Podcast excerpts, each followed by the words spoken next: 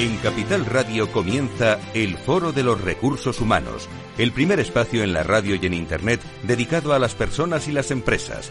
Desde la actualidad y las nuevas tendencias en gestión de empresas, analizamos el presente y el futuro de nuestro talento.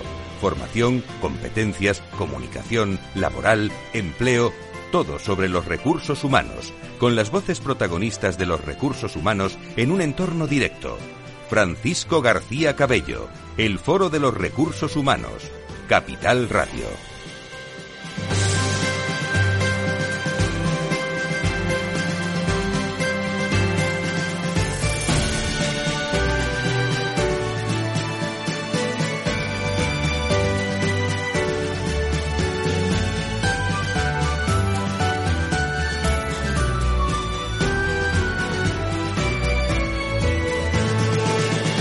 Abrimos, eh, amigos, nuestro foro de recursos humanos aquí en la radio. Muy buenos días y bienvenidos. eh, y permanentemente en www.fororecursoshumanos.com un 2023 cargado de mucha actividad ante las personas, ante los empleados, ante los trabajadores, ante, ante las propias organizaciones y empresas y ante lo laboral en primer plano. Bueno, no sería yo si no les comentara que, que, bueno, ponernos delante de los micrófonos de este espacio aquí en Capital Radio después de 20 años, tiene uno un gusanillo en, en el estómago todavía. ¿Eso es bueno o eso no es bueno? Bueno, lo que sé es que lo tengo y la ilusión y las ganas de poder eh, darles a conocer a todos ustedes lo más creativo, lo más innovador, lo más actual, lo más ameno del mundo de las personas que son protagonistas en nuestras organizaciones. Hoy afrontamos un programón ¿eh? sobre las claves laborales, agenda laboral y sus retos para 2023, fijándonos también en la nueva organización del trabajo, la buena evolución del mercado laboral ha sido la sorpresa respecto a un comportamiento histórico en el que la crisis se traducía inmediatamente en grandes incrementos en la tasa de paro como ocurrió en la de 2008.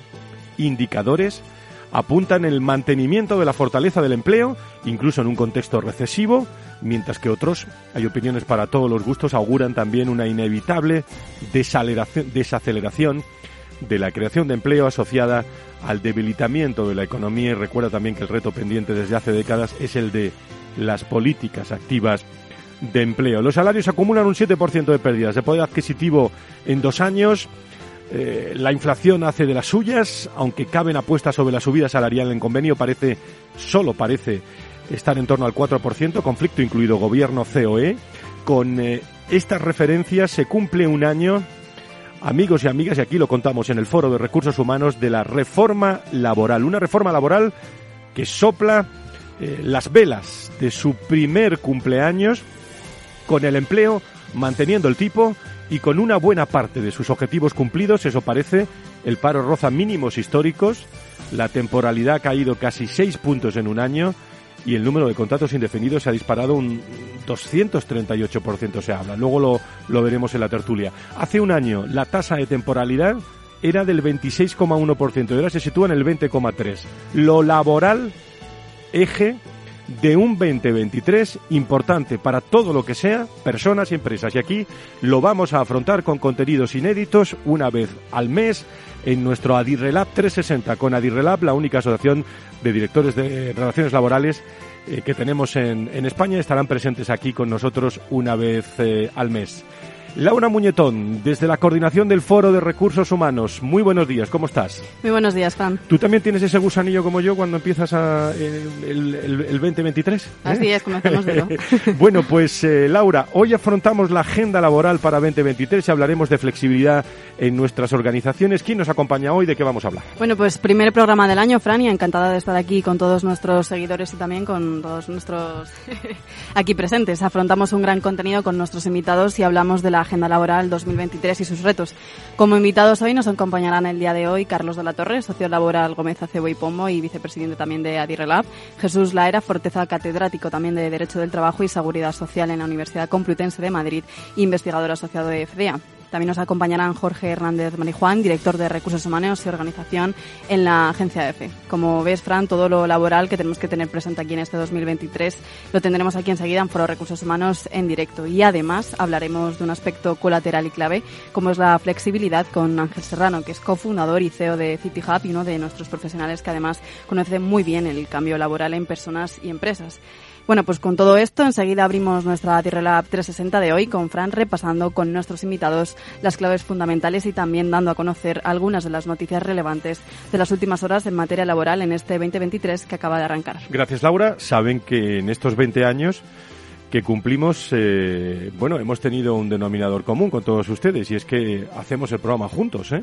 Créanme, juntos con todos, ustedes que nos escuchan en los podcasts, en España, en Latinoamérica, que nos vemos en los eventos, en todas las actividades del Foro de Recursos, de Recursos Humanos, programas juntos con sus intereses, necesidades, informativas, aspectos de las empresas en materia de personas que interesan y todo lo que quieran. Para eso, bueno, además de, de la emisión y de los argumentos, tenemos formas de comunicarnos, Laura. Así es, Fran. Pueden encontrar todos nuestros oyentes y seguidores toda la actualidad y entrevistas que tratamos en nuestra web de www.fororecursoshumanos.com o suscribiéndose a la newsletter o a través también de nuestras redes sociales como en Twitter nos pueden encontrar como Foro RRHH, en LinkedIn también como Foro Recursos Humanos, Instagram como Foro RRHH, todo junto también y en todas las plataformas también de audiovisuales como puede ser YouTube, eh, Canal Foro RRHH TV o Spotify que estamos dándole como un nuevo lanzamiento también para empezar este 2023 como Foro Recursos Humanos. Muchas gracias Laura Muñetón y aquí los lunes en Capital Radio, eh, en la radio, esta radio de lo laboral,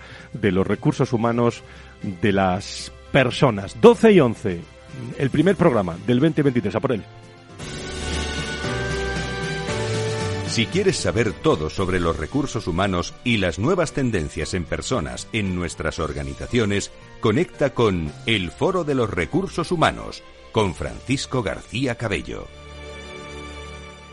12 y 11 y como digo, siempre abrimos, eh, coincide con este comienzo de año por la actualidad laboral, nuestro Adirelab 360.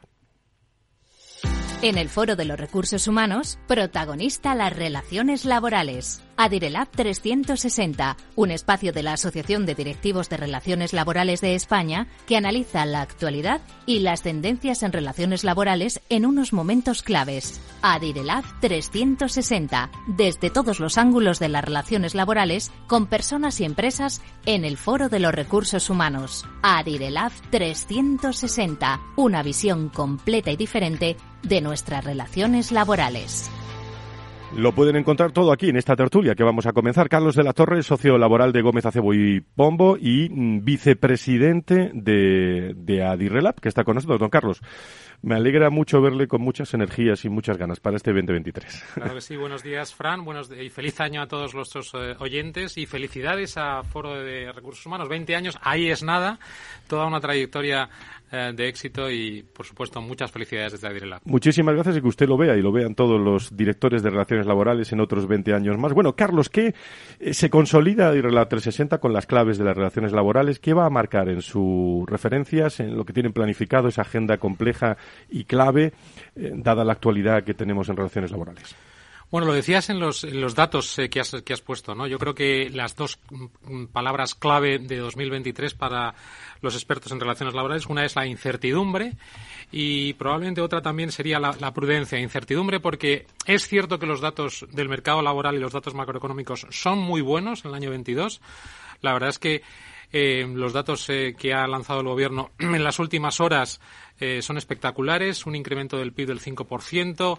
Eh, todo, todo, lo que es eh, la, la, tasa de, de, de, ocupados que llega ya a 20,5 millones, incluyendo los trabajadores asalariados y los autónomos, el espectacular disminución de la, de la tasa de temporalidad, que la privada se nos ha ido ya al 17%, por lo tanto, vivimos en un mercado laboral más estable, con independencia de las incertidumbres sobre el cómputo de los fijos discontinuos en los periodos de inactividad y esa mm, posible discontinuidad eh, no voluntaria y, un elemento quizá de, precariedad, pero bueno, son datos eh, muy positivos. La tasa de paro se nos ha ido al 12,6, como decías antes, y yo creo que en ese contexto los directivos de relaciones laborales son más imprescindibles eh, que nunca, ¿no? Las relaciones laborales en el centro, en el centro de decisión de los consejos de administración, de los comités de dirección, y yo creo que habrá mm, que, tomar decisiones importantes en materia de relaciones laborales en el año, 23 competencias, en tu opinión, serán eh, más críticas? Mira que venimos hablando de los directores de relaciones laborales desde hace pues 20 años, ¿no? Pero han cambiado mucho los tiempos ¿eh? y le hemos hablado mucho de la evolución, del desarrollo. Pero ¿qué competencias serán más críticas en este 2023? Pues yo creo que una de ellas, eh, la primera competencia sería la negociación, también la visión de negocio y la visión estratégica, pero la negociación será muy importante. ¿Por qué? Porque vivimos en una inflación disparada en el año 23. Es cierto que muy comedida y muy contenida. Estamos ahora en una variable de 5,9, la subyacente también está en 6,8, lo cual significa que estamos bien en comparación con Estados Unidos y Europa, pero eh, hay, eh, digamos, unas tendencias en la, negociación colectiva, en la revisión de los convenios importante, vinculado con el incremento de costes en las cotizaciones por las subidas de la base máxima y, también por el salario mínimo que se ha actualizado, de momento no se ha actualizado, se ha prorrogado el salario mínimo interprofesional del año 22, pero ya se ha anunciado por el Gobierno que se reanudarán las negociaciones y probablemente la, la subida del SMI será seguro con carácter retroactivo. Y luego está también el tema del incremento de, la, de, las bases máximas y del nuevo mecanismo de equidad intergeneracional. Por lo tanto, ahí yo creo que hay un reto importante, la negociación colectiva en, en las mesas, esa tensión va a existir y sí, sí que es cierto que tenemos noticias positivas en el sentido de que parece ser que, los, según los datos del Ministerio, el incremento salarial medio es bastante moderado. La inflación, recordemos, 5,9 y el, el, incremento de los salarios mm, en, en, media de 2,6, con lo cual puede haber buenas noticias. Y, y, evidentemente, desde la función de las relaciones laborales, de nuevo la visión de negocio será importante. Los directivos de las relaciones laborales tienen que estar muy pegados a las necesidades de negocio de sus empresas y la visión estratégica, ¿no? La estrategia, yo creo que al final eh, es importante que las empresas tengan una hoja de ruta eh, y una brújula de dónde, por dónde va el futuro de las relaciones laborales en las compañías. ¿Cómo van esos primeros metros en, eh, en Gómez Acebo y Pombo, Carlos?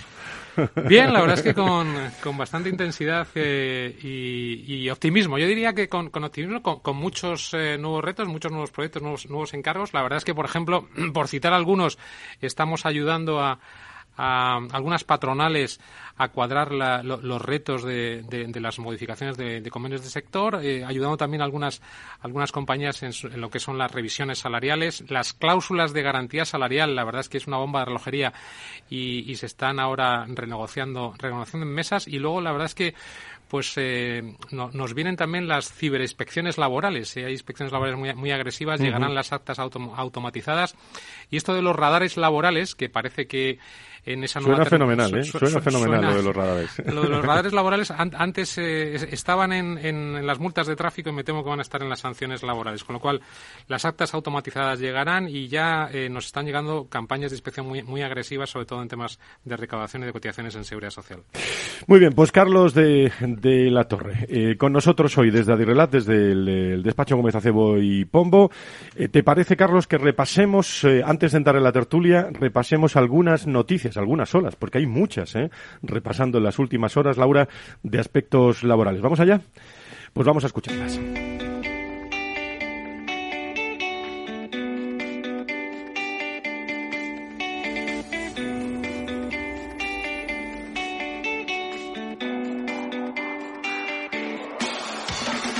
En lo laboral, eh, bueno, la noticia, eh, sin duda alguna, y en lo jurídico ha sido la de María Luisa Segoviano como nueva magistrada Laura del Tribunal Constitucional.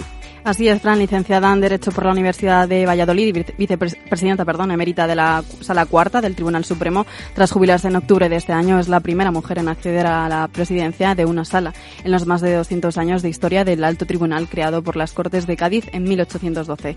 Eh, también las empresas podrán, otra noticia más, perdón, las empresas también podrán eh, traer extranjeros para vacantes en construcción, transporte, metal y el Gobierno preparase una nueva norma para contrataciones colectivas en origen. El ministro de Inclusión, Seguridad Social e Inmigración José Luis Escriba, está dispuesto a permitir a los empresarios que contraten en el extranjero a trabajadores que necesiten y no encuentren en España. Todo ello a pesar de que cerca de los 2.9 millones de parados registrados en los servicios públicos de empleo y a pesar también de la oposición de la vicepresidenta segunda y ministra de Trabajo, Yolanda Díaz. Grupo Catalana Occidente ofrece la salida voluntaria de 550 empleados, el 23% de su plantilla. El Grupo Catalana ha presentado así a todos los sindicatos que presentan su plantilla un plan de salidas incentivadas voluntarias al que, según estima la entidad, podrán acogerse hasta 550 empleados. El Mercadona también subirá el sueldo y los complementos de sus 96.000 empleados al ritmo del IPC. Mercadona ha decidido así ir a un paso más allá de la política de mejoras salariales contenida en su convenio colectivo que entró en vigor en el año 2019 e incrementará los sueldos de su plantilla en este 2023, no solo sobre el salario base, sino que también lo hará sobre complementos que perciben así sus trabajadores. Siemens Gamesa también pacta 352 despidos con salidas voluntarias y prejubilaciones. Eh, Siemens Gamesa y los sindicatos de UGT, FICA y comisiones obreras han llegado a un acuerdo sobre las condiciones del expediente de regulación de empleo que supondrá el despido de 352 trabajadores en España durante los dos próximos años. Luego también, por otra parte, SEA, de acuerdo con los sindicatos, prorrogará el actual ERTE hasta el 30 de junio de 2023. Así, sus representantes sindicales de UGT de Cataluña y comisiones obreras han firmado el acuerdo para poder prorrogar este actual expediente de regulación temporal hasta el próximo 30 de junio.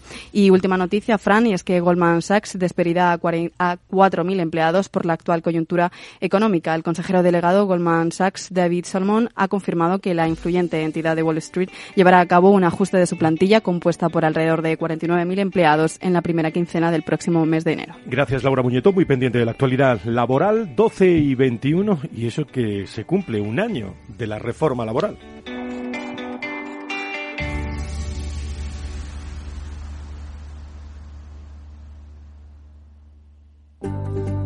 Conecta con el foro en Twitter, arroba foro RRHH, o llámanos a redacción arroba fororecursoshumanos.com.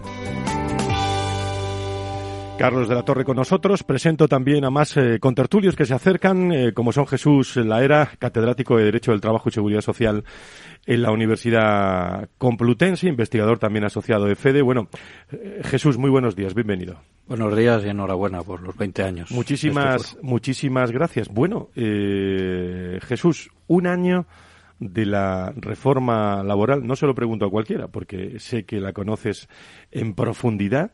Eh, con los puntos eh, y las comas, pero ¿dónde están esas sombras y luces de la, de la reforma laboral? Se lo pregunto a un doctor en Derecho y catedrático de Derecho del Trabajo, Seguridad Social, en la Universidad Complutense de Madrid, es profesor también en el Centro de Estudios Garrigues, máster en Asesoría Jurídico-Laboral y uno de las voces y estudiosos del derecho laboral que conoce muy bien las medidas del Gobierno ante lo laboral.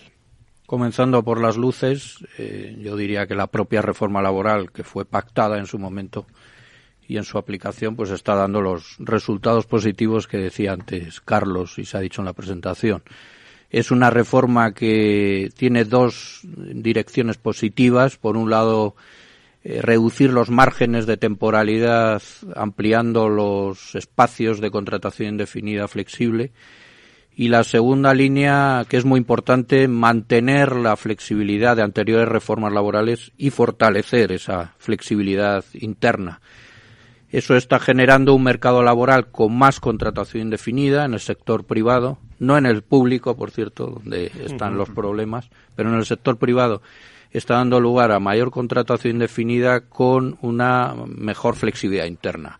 Eso repercute de manera positiva en el empleo. Eh, es una reforma, yo creo que en su primer año pues ha tenido éxito en su aplicación y de manera objetiva podemos decir que ha sido un acierto. Respecto a las sombras, yo apuntaría tres. Eh, la primera, la inseguridad jurídica que está generando la aplicación de algunas reglas de la reforma. Eh, todavía no tenemos criterios eh, sólidos y seguros de la inspección de trabajo, sobre todo en contratos temporales de circunstancia de la producción y fijos discontinuos, que es donde están los problemas jurídicos. Y faltan además los reglamentos que se anunciaron en su momento, tanto en contratación temporal como contratos formativos, que después de un año no han sido aprobados, con lo cual estamos aplicando una norma nueva con reglamentos de una norma anterior. Por tanto, ahí hay problemas de inseguridad jurídica que esperemos se vayan subsanando con el tiempo. Segundo es la ausencia de un acuerdo de negociación colectiva que desarrolle la reforma. Este acuerdo social de negociación colectiva, que podría haber incluido también un pacto de rentas, pues es un elemento fundamental del desarrollo de la reforma que no ha sido posible en este año, eh, por discrepancias seguramente derivadas de la inflación y la actualización salarial entre los agentes sociales. Eh, yo creo que habría que hacer un llamamiento en el 2023 para recuperar ese espíritu de diálogo social y que un acuerdo de negociación colectiva acompañe los resultados de la reforma. Y en tercer lugar, como sombra, yo creo que falta una adecuación estadística al nuevo modelo de contratación laboral. Yo creo que hace falta más transparencia, hace falta retratar mejor el mercado laboral eh, con las reglas nuevas. Eh, tenemos más fijos discontinuos, esto es evidente con los dos millones nuevos en el 2022 y eso exige pues eh, con responsabilidad pues una mayor adecuación estadística y no pasa nada si se observa y se transmite eh, los periodos de inactividad de los fijos discontinuos porque eso nos dará pues una mejor fotografía de, de la estructura productiva y del mercado laboral. Pues con eh, nuestro invitado Jesús eh, Laera, todo un catedrático de Derecho del Trabajo y Seguridad Social, que ha planteado eh, las claves fundamentales que nos vamos a llevar a la tertulia. Saludo antes de irnos a la pausa a Jorge Hernández Marijuán, director de Recursos Humanos y Organización de la Agencia EFE. Eh, querido Jorge, ¿cómo estás? Me alegra mucho que estés aquí. Muchas gracias. Pues muy, muy bien, Fran. Sobre todo, eh, eh, feliz año a todos y un placer estar aquí con vosotros en, en, la temporada número 20. La verdad es que es un honor para todos los que estamos aquí y vuelvo a, a reiteraros nuestra felicitación por el programa. Así en, en 20 segundos, pero luego tendrás todo el tiempo del mundo. ¿eh? ¿Cómo ha sido este año en la Agencia EFE?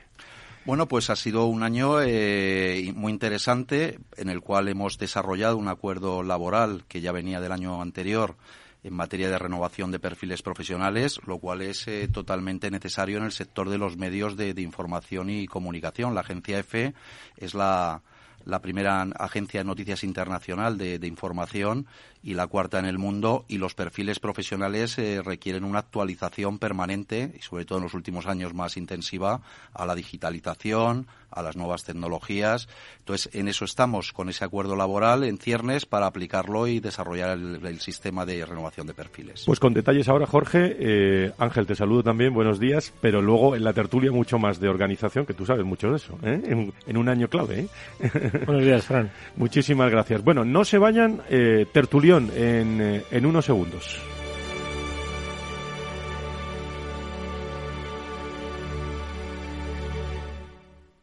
Hey, asistente, ¿cuál es el mejor fondo de inversión del año? Hay aproximadamente 54 millones de resultados. ¿Quieres que los lea? Buf, mejor que no. Puedes seguir buscando entre millones de contenidos, pero un asesoramiento de calidad solo te lo dará un especialista. En Renta 4 te ofrecemos un servicio de asesoramiento gratuito siempre que lo necesites. Entra en r4.com y descubre cómo te podemos ayudar. Renta 4 Banco. ¿Quieres más?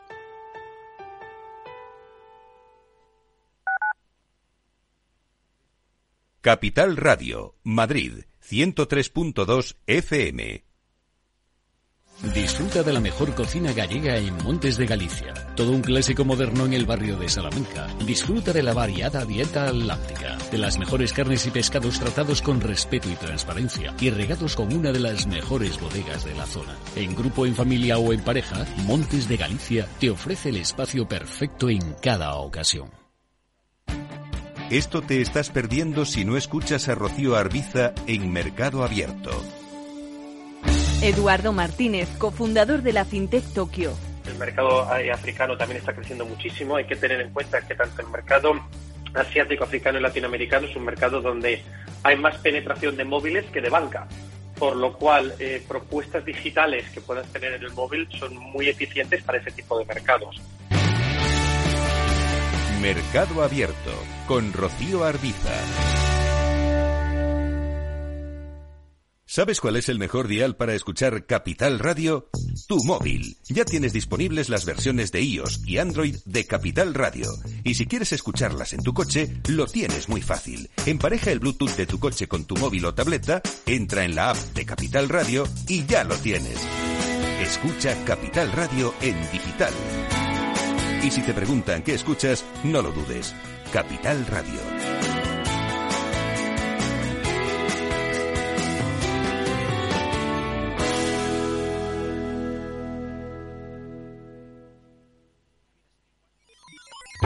Los robots escuchamos Capital Radio. Es la radio más innovadora. Oímos a Saragot con Luis Vicente Muñoz. Ahí le has dado. Esto es Capital Radio. Di que nos escuchas.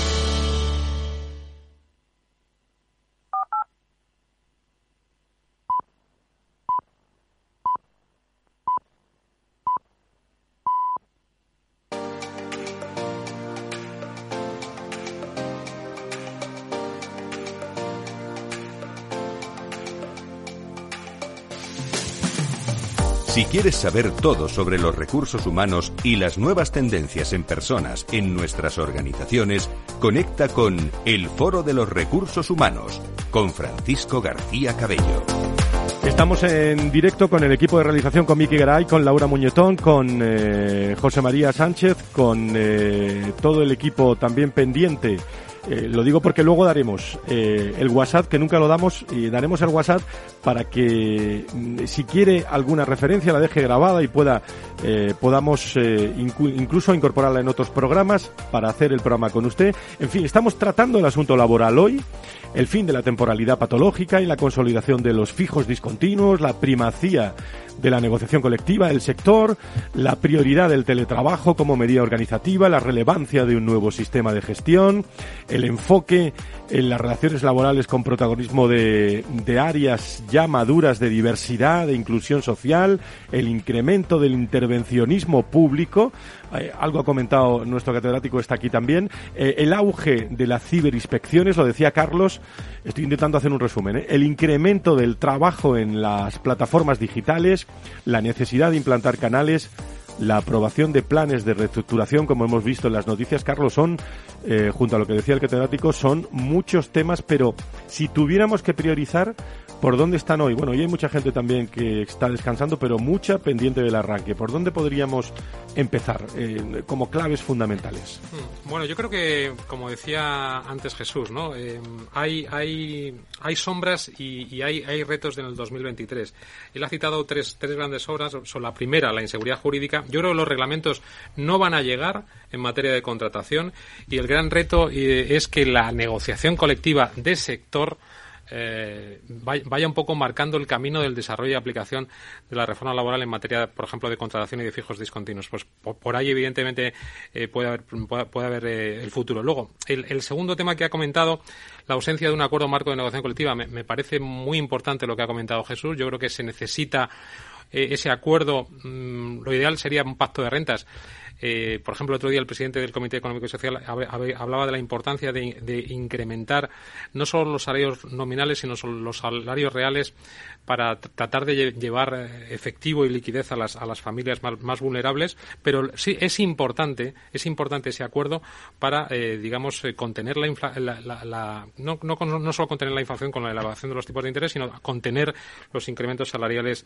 en, muchas mesas sectoriales y mesas empresariales. Y luego el tema del reto estadístico yo creo que esto es tremendo. Em, es cierto que los datos son muy buenos, pero es cierto que los trabajos fijos discontinuos encierran, digamos, eh, un, un pasajero incómodo que es qué pasa con el cómputo de los trabajos fijos discontinuos en mm. periodos de inactividad que no es paro registrado. Desde el punto de vista estadístico nos vamos a colocar en una posición mucho más homologable al entorno europeo, pero eh, hay que ver un poco cómo avanzamos, sobre todo no solo para gestionar las estadísticas, sino para gestionar esos periodos de inactividad que van a generar un desplazamiento importante en prestaciones de desempleo y, por lo tanto, en fondos públicos. Ángel, y en, todo esto, como te mencionaba eh, al final de la tertulia, ¿cómo cambia la organización? Del, trabajo con este contexto laboral que tenemos? Bueno, eh, estamos en un momento de, cambios eh, muy, muy importantes, como estamos viendo. Transformación digital, transición energética y medioambiental, transformación demográfica y social, y todo eso tiene un impacto en, en la empresa. Eh, sobre todo viendo cómo el modelo híbrido se ha, se ha establecido y ya se empieza a, consolidar en la empresa española. Los últimos datos publicados por el INE dicen que cerca cerca del 65% ya de las empresas se aplican el modelo híbrido. Es verdad que se ha, se ha reducido desde el, desde el 21 al 22 de hasta 3,6 puntos. En España estábamos ahora en unos ratios de flexibilidad del, del 14% y las empresas tienen que ver qué, qué impacto tiene eso en la organización tanto a nivel de la estructura organizativa, de los procesos, de los modelos retributivos, de la proposición de valor del, del empleado, de la, de la huella inmobiliaria y todo, todo, todo eso sabiendo que tienen que salvar unas fricciones que hay entre la alta dirección y los, y los empleados, donde los empleados quieren, quieren conectar y abrazar un modelo híbrido mucho más eh, flexible y no un modelo híbrido tan sólido y rígido, donde es la, la, empresa la que está diciendo al empleado cuándo puede venir a la oficina y cuándo se puede quedar quedar en casa. eh, el empleado ha hablado y, y siempre ha, ha dicho que sigue siendo productivo en, eh, trabajando de manera en remoto y que la cultura no tiene por qué ser exclusiva de la, de la oficina, con lo cual los managers tienen un gran, un gran reto que no hay soluciones únicas. Las, las compañías tienen que buscar la solución dependiendo de la industria en que se encuentre, de la ciudad eh, donde esté, de la situación económica de la compañía y una cosa muy importante también de la visión de la alta de la alta dirección. La alta dirección tiene que tener una, una, una, una visión mucho más veloz que la que la visión que tienen las, las empresas más conservadoras. Voy a lo puramente laboral ahora con el catedrático para hablar de fijos discontinuos, que me interesan mucho, sobre todo esas, esos números ¿no? que, que, eh, que nos podemos encontrar o, o saber qué números se están manejando desde el gobierno, pero me interesa desde el punto de vista de la empresa, en este caso empresa pública, como es la agencia F, cómo ha, eh, ha transcurrido este año, Jorge, en cuanto a la transformación digital eh, y, y cómo ves eh, eh, el efecto, el reto de esa transformación digital y qué, qué, qué impacto laboral eh, tendrá en tu, en tu opinión, con tu experiencia. Bien, bueno, pues en la, en la empresa pública y concretamente en la agencia F, como señalaba antes, es muy importante la adaptación a las nuevas tecnologías, principalmente cuando trabajas en un sector, el de los medios de información y de comunicación, que están totalmente digitalizados. Hoy las noticias lo estamos viendo hoy con todas las, las eh, el elenco de, medios de, de comunicación, de, formas de llegada digitales que ha enumerado antes eh, Laura, pues es un reto el adaptar a los profesionales, al equipo humano, a esa transformación digital. ¿Cómo lo estamos asumiendo? ¿Cómo lo asumen las empresas públicas? Pues normalmente las empresas públicas, caso de la agencia F, pues eh, tienen una antigüedad considerable, también sus plantillas, también la estabilidad en el empleo en muchas de ellas hace que, los hábitos, las inercias sean difíciles de romper, con lo cual pues muchas veces hay ciertas eh, reticencias o resistencias a esos cambios en la digitalización. En nuestro caso concreto hemos diseñado el año pasado, como decía, a través de la negociación colectiva, una modificación del convenio para realizar una incorporación progresiva de personas, de profesionales con competencias digitales, competencias tecnológicas, multimedia, que sepan manejar en, en redes con a lo mejor con mayor intensidad, con mayor familiarización, todo el tema de verificación de información, que también corre mucho por las, por las redes sociales. Así es como lo estamos afrontando todo el tema de la digitalización. Explicaba Ángel anteriormente el tema del teletrabajo. La verdad es que el teletrabajo nació de una manera un tanto precipitada, fue un parto digamos, prematuro porque surge o se precipita por el COVID, por la, uh -huh. la pandemia, y no olvidemos que el Real Decreto que lo regula es de septiembre del año 2020.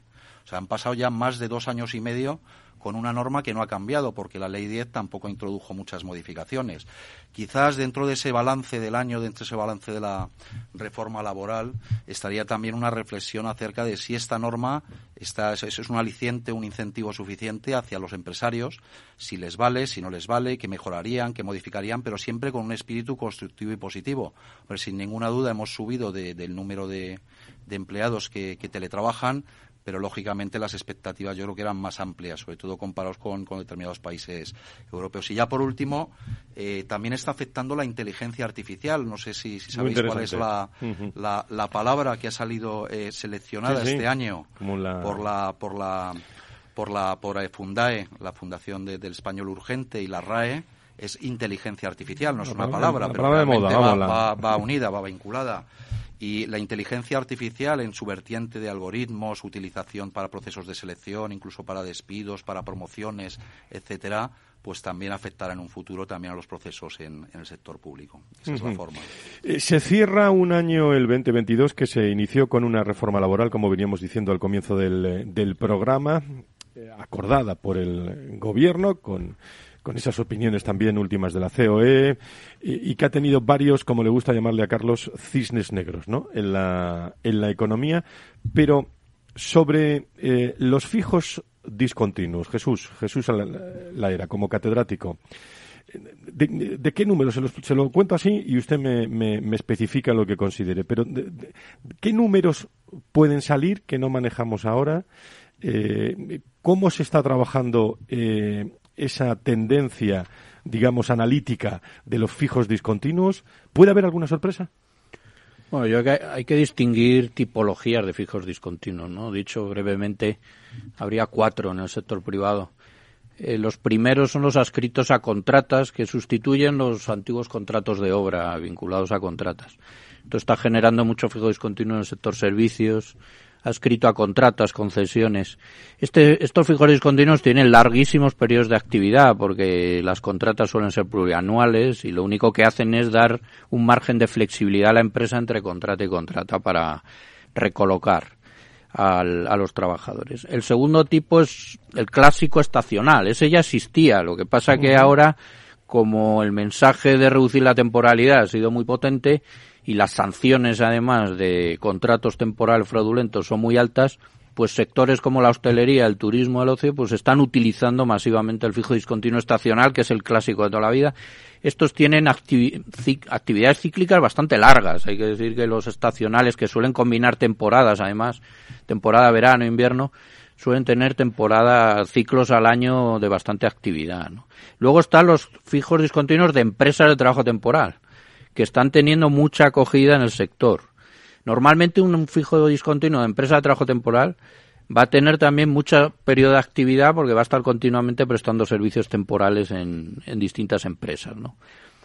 El problema está en la cuarta tipología, que es los fijos discontinuos intermitentes, de prestación periódica intermitente. Este perfil de trabajador va a combinar a lo largo del año muchos periodos de actividad e inactividad. Y se eh, encaja bien en una estructura productiva como los caterings, como los eventos, congresos, etcétera, que no tienen ese perfil. O sea, sea, son sectores productivos que por su propia naturaleza necesitan empleados de, de, esta tipología. Antes todo eso era temporal y ahora se ha trasvasado buena parte a fijo discontinuo. ¿Y eso se está contabilizando? Claro, ese es el problema, que no se está contabilizando desde un punto de partida de tipologías. Yo creo que hay que hacer eh, en la estadística, quizá un llamamiento también a los responsables del Ministerio de Trabajo, que distingan entre fijos discontinuos, que, salgan claramente los datos y que además mm, se midan los tiempos de inactividad. Eso es lo que es, pues esa es la tarea pendiente, ¿no? Es una, petición que hace un catedrático, ¿eh, Carlos? Y todos, ¿eh? ¿eh? Estamos en tertulia, ¿eh? No sé qué, qué opinan sobre esto.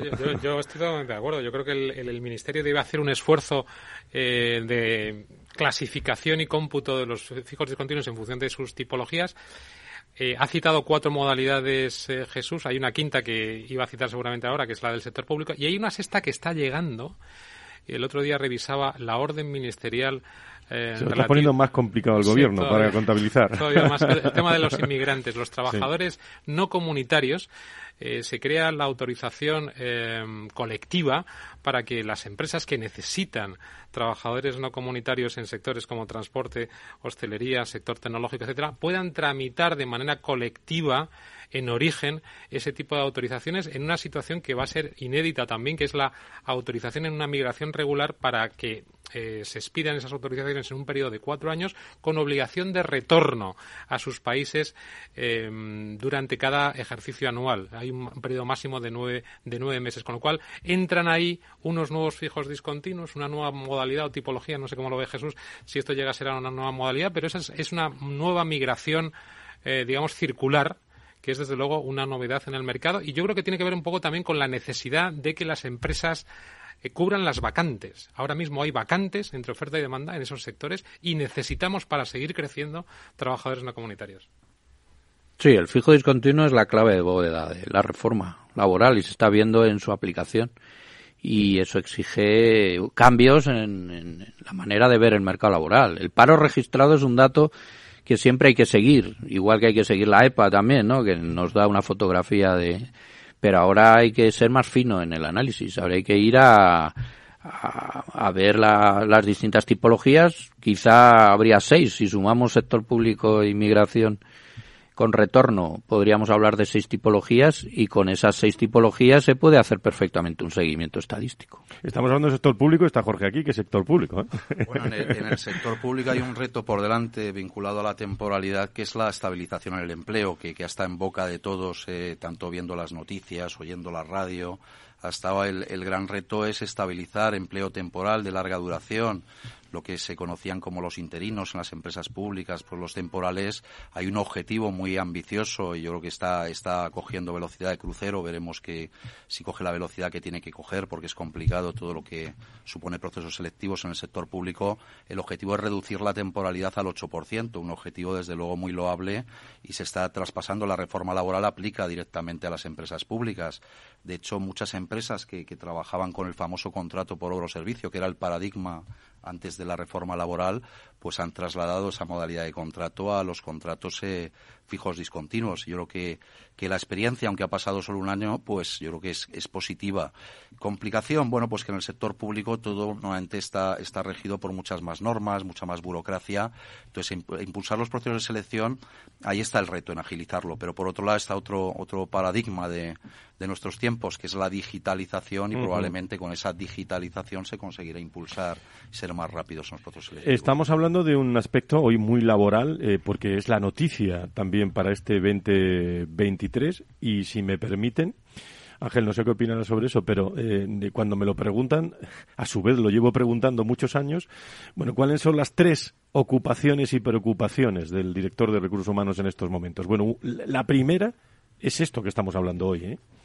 lo salarial, las relaciones laborales, pero muy relacionada con el eh, pues con la retención de, personas eh, que quieren quedarse en las organizaciones que tienen que casar con la cultura de la organización que se van por poca cantidad de dinero por mucha según el tipo de negociación. Esto se percibe bueno, teniendo aquí a mi derecha a Jorge, para, para mí va a ser muy valiente responder ante un director de, recursos humanos, pero antes de contestarte a eso, me, ha gustado como Jorge ha, hablado de la, de, la, de la normativa del teletrabajo, que es del año 2020, y, y, por qué no, y por qué en España tenemos un teletrabajo de, que está por debajo de la media europea, como también ha comentado, que la media europea es del 21,5 y en España estamos con, con el 14,5.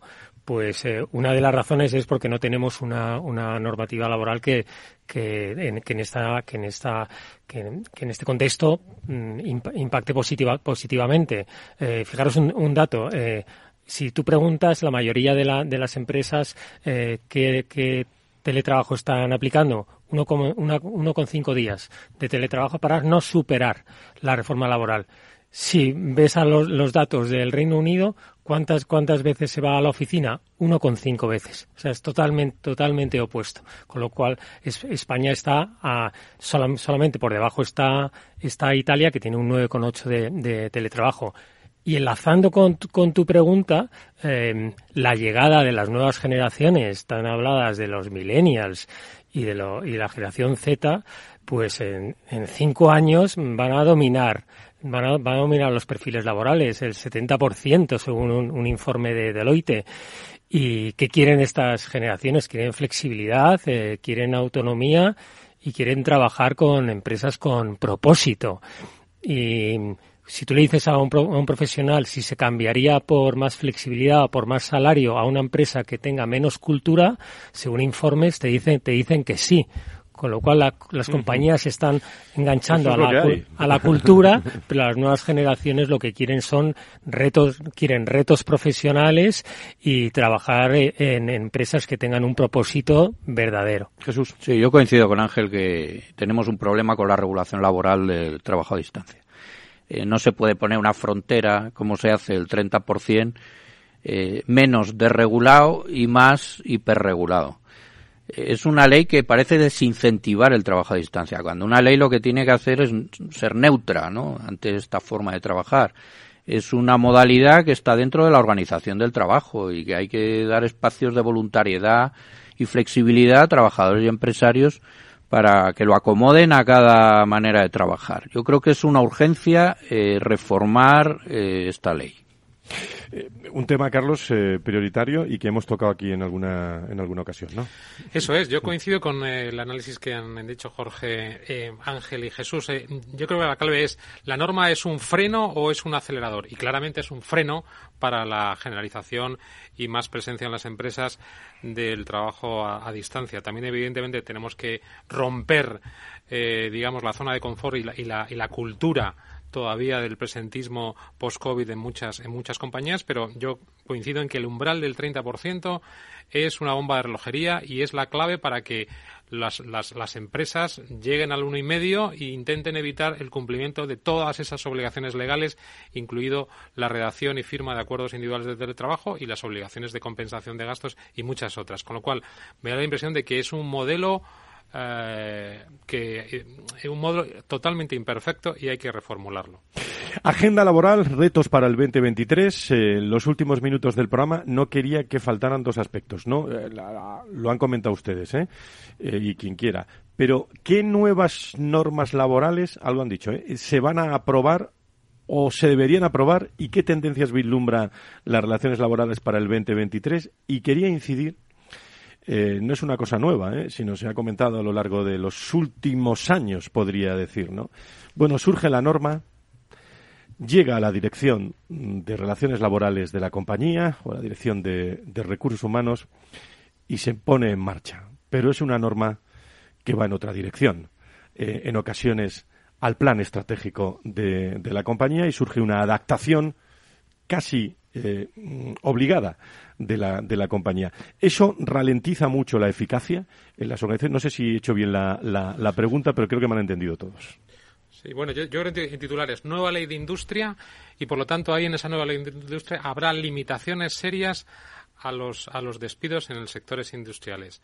Eh, nueva, nueva ley de empleo con la bomba de relojería de incluir eh, en la inspección laboral como nueva competencia el control de las causas y eso, evidentemente, si los informes no llegan exclusivamente a lo que es el procedimiento y los informes de inspección entran en la acreditación de las causas y en la conexión de funcionalidad entre las causas y las medidas, pues creo que va, va a haber una importante limitación en la capacidad de las empresas y en la libertad de empresa para tomar decisiones de desvinculación las nuevas leyes eh, o normas reguladoras de cotización y ahí, habrá incremento de costes y habrá que gestionarlos y probablemente también todo lo que es lo que hemos comentado antes de las nuevas normas de extranjería para permitir las autorizaciones colectivas en la gestión de las autorizaciones. Pero bueno, probablemente en la mesa también hay. Eh, Jorge Jesús, me pide la palabra. Nada, muy, muy rápido. Yo creo que no nos podemos dejar el, encima de la mesa, hay que ponerlo el estatuto del becario, que como, como sabéis eh, está, está en ciernes, está con, con discrepancia por las asociaciones empresariales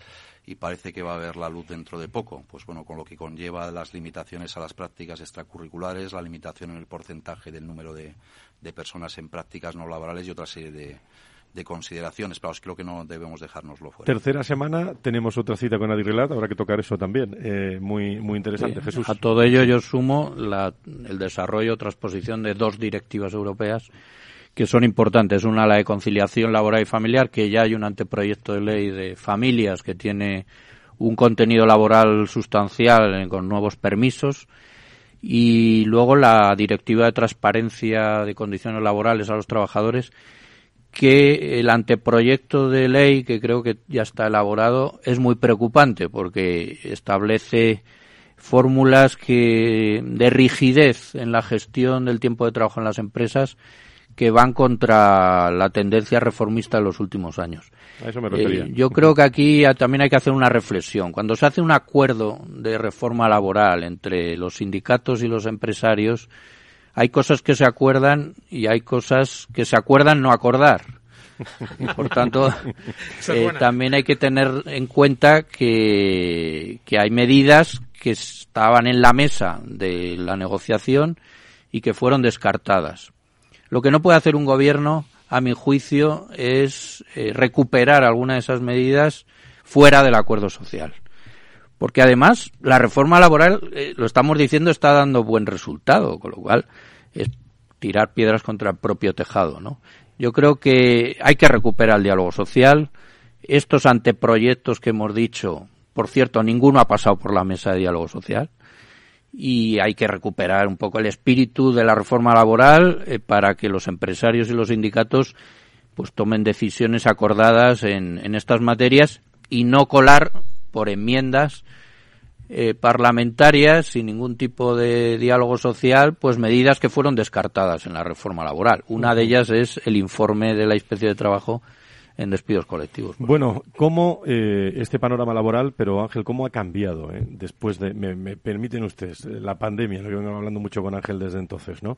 ¿Cómo ha cambiado las formas de, hacer, de trabajar en este contexto legislativo, organizativo, de actualidad en las organizaciones? Pues sí, em, evidentemente la pandemia nos ha regalado, por así decirlo, la virtualización del trabajo y el trabajo ya no es un lugar, es un resultado y eso va a tener enormes implicaciones en todo lo que lo que lo que estamos lo que estamos hablando. Yo creo que aquí el gran reto de las organizaciones es la gran oportunidad para construir un modelo de trabajo que enriquezca eh, la experiencia de ir a trabajar y que el, el trabajo mm, forme parte de, forme parte de, de la vida y que no que, que no el trabajo se convierta en una carga, sino que ir a la oficina sea más eh, una elección más que un más que un destino.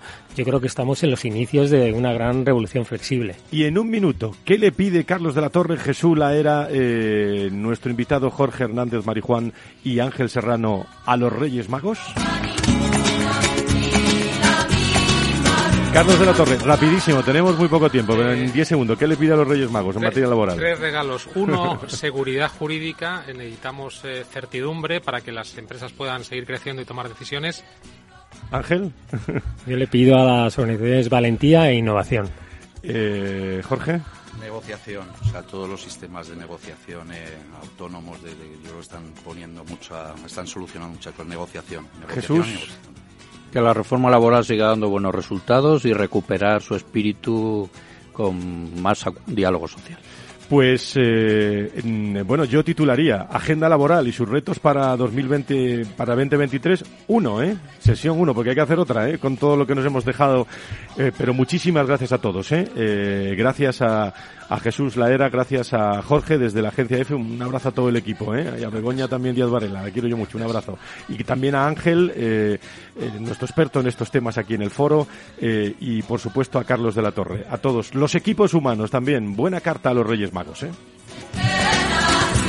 Volvemos el lunes eh, con más personas, más empresas, protagonistas, con eh, un orgullo enorme, enorme de estar aquí con todos ustedes después de tantos años, con muchos temas y mucha ilusión. Buena semana, buenos Reyes Magos, que lo pasen muy bien, cuídense, adiós.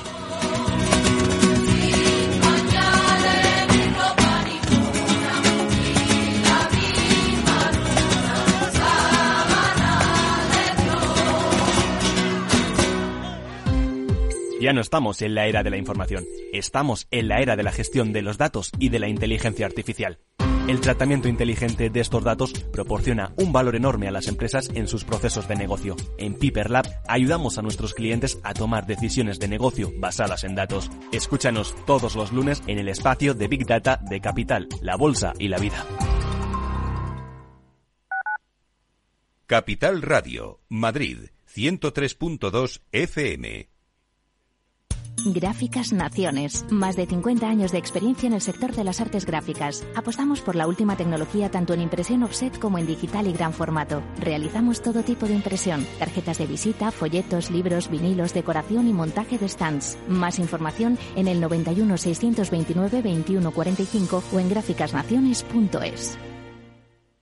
Disfruta de la mejor cocina gallega en Montes de Galicia. Todo un clásico moderno en el barrio de Salamanca. Disfruta de la variada dieta láctica, de las mejores carnes y pescados tratados con respeto y transparencia y regados con una de las mejores bodegas de la zona. En grupo, en familia o en pareja, Montes de Galicia te ofrece el espacio perfecto en cada ocasión. Esto te estás perdiendo si no escuchas a Luis Vicente Muñoz en Capital, La Bolsa y la Vida. Antonio Garamendi, presidente de la COE. Habría que evaluar, eh, y para eso también está la mesa, nos podríamos sentar, y me da igual si hubiera que cambiar la ley, un salario mínimo que se acogiera o que se acoplara eh, a cada uno de los territorios de este país, porque la realidad es que la propia negociación colectiva también va en función de esos territorios. Es diferente cuando vemos el convenio del metal, por ejemplo, pues de Vizcaya es muy diferente al convenio del metal de otra provincia, e incluso del propio País Vasco. Y yo creo que esa es la realidad eh, y es por eso por lo que estamos diciendo este tema. No te confundas. Capital, la bolsa y la vida con Luis Vicente Muñoz, el original.